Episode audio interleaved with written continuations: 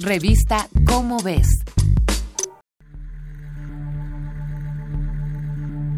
El deshielo de los glaciares, la mayor duración de inundaciones y sequías, el decreciente rendimiento agrícola, el desplazamiento de especies animales, la aparición de nuevas plagas y enfermedades, en fin. No se necesita ser un especialista ambiental o tener un laboratorio para sentir las alteraciones que el cambio climático le causa a nuestro planeta. Como habitantes solo necesitamos ser lo suficientemente receptivos. Aún así, no son pocos los llamados negacionistas, que consideran que estas señales son tan solo exageraciones y lamentablemente muchos de ellos son quienes tienen el poder de disminuir los factores causantes de esta catástrofe. Pero ningún esfuerzo es poco, y aunque muchas veces nos embargue la impotencia al comparar nuestras acciones con las iniciativas gubernamentales y empresariales, aquí hay un par de ejemplos de lo que una comunidad puede hacer por el medio ambiente.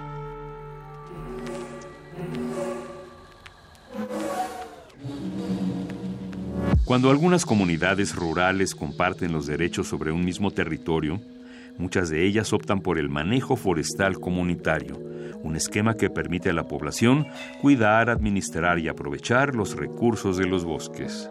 Recordemos que los bosques ofrecen a su entorno beneficios más allá de capturar el dióxido de carbono del ambiente. También evitan la erosión del suelo y ayudan a recargar los mantos acuíferos.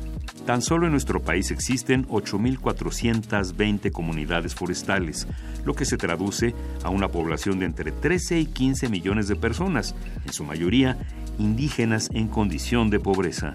De todas ellas, se estima que solo entre el 3 y el 8% han optado por el manejo forestal comunitario, aunque abundan los ejemplos de experiencias exitosas en comunidades de Oaxaca y Michoacán. Estos cuidados no impiden que los poblados aprovechen los recursos naturales, pues gracias a la asesoría de expertos han logrado regular su explotación para conseguir una cadena de producción exitosa para carpinterías y pequeñas fábricas de resina, sin que estas actividades amenacen a los bosques.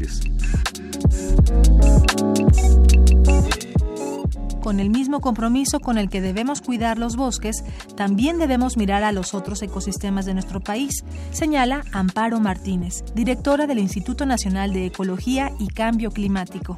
Entre 2013 y 2016, este organismo, gracias a un donativo del Fondo Mundial para el Medio Ambiente, puso en marcha un proyecto de adaptación de tres humedales vulnerables a quedar completamente inundados en 2035. Los humedales son áreas temporal o permanentemente inundadas, como los manglares, pantanos, esteros y lagunas, y por la amplia diversidad de especies que albergan y otros beneficios ambientales, se considera a los humedales como amortiguadores del cambio climático. En todo el planeta, 225 millones de hectáreas corresponden a esta clase de terreno y 8.6 le corresponden al territorio mexicano. Para este proyecto, la piedra angular era un enfoque de adaptación de los habitantes en estas comunidades. De ese modo, acciones como la reforestación y la construcción de chinampas pueden realizarse sin modificar el entorno natural con intervenciones que lo afecten. Por ejemplo, al construir los diques y las chinampas con materiales reciclados o naturales en lugar de cemento y varilla. Así, las comunidades han adaptado como actividades cotidianas la captación de agua de lluvia para potabilizarla, construcción de refugios, instauración de huertos en las escuelas, limpieza y reforestación de manglares, entre otras. Estos dos ejemplos deberían servir lo suficiente para entender que, si bien nuestros esfuerzos son pequeños en comparación a lo que podrían hacer las grandes industrias, muchos cambios individuales significan un cambio enorme en la comunidad que nuestro planeta, al final, lo agradecerá. Esta es una coproducción de Radio UNAM y la Dirección General de Divulgación de la Ciencia de la UNAM, basada en el artículo Contra el Cambio Climático, escrito por Guillermo Cárdenas Guzmán. Si deseas conocer otros ejemplos de acciones para frenar el cambio climático, consulta la revista Cómo ves, la publicación mensual de divulgación científica de la UNAM.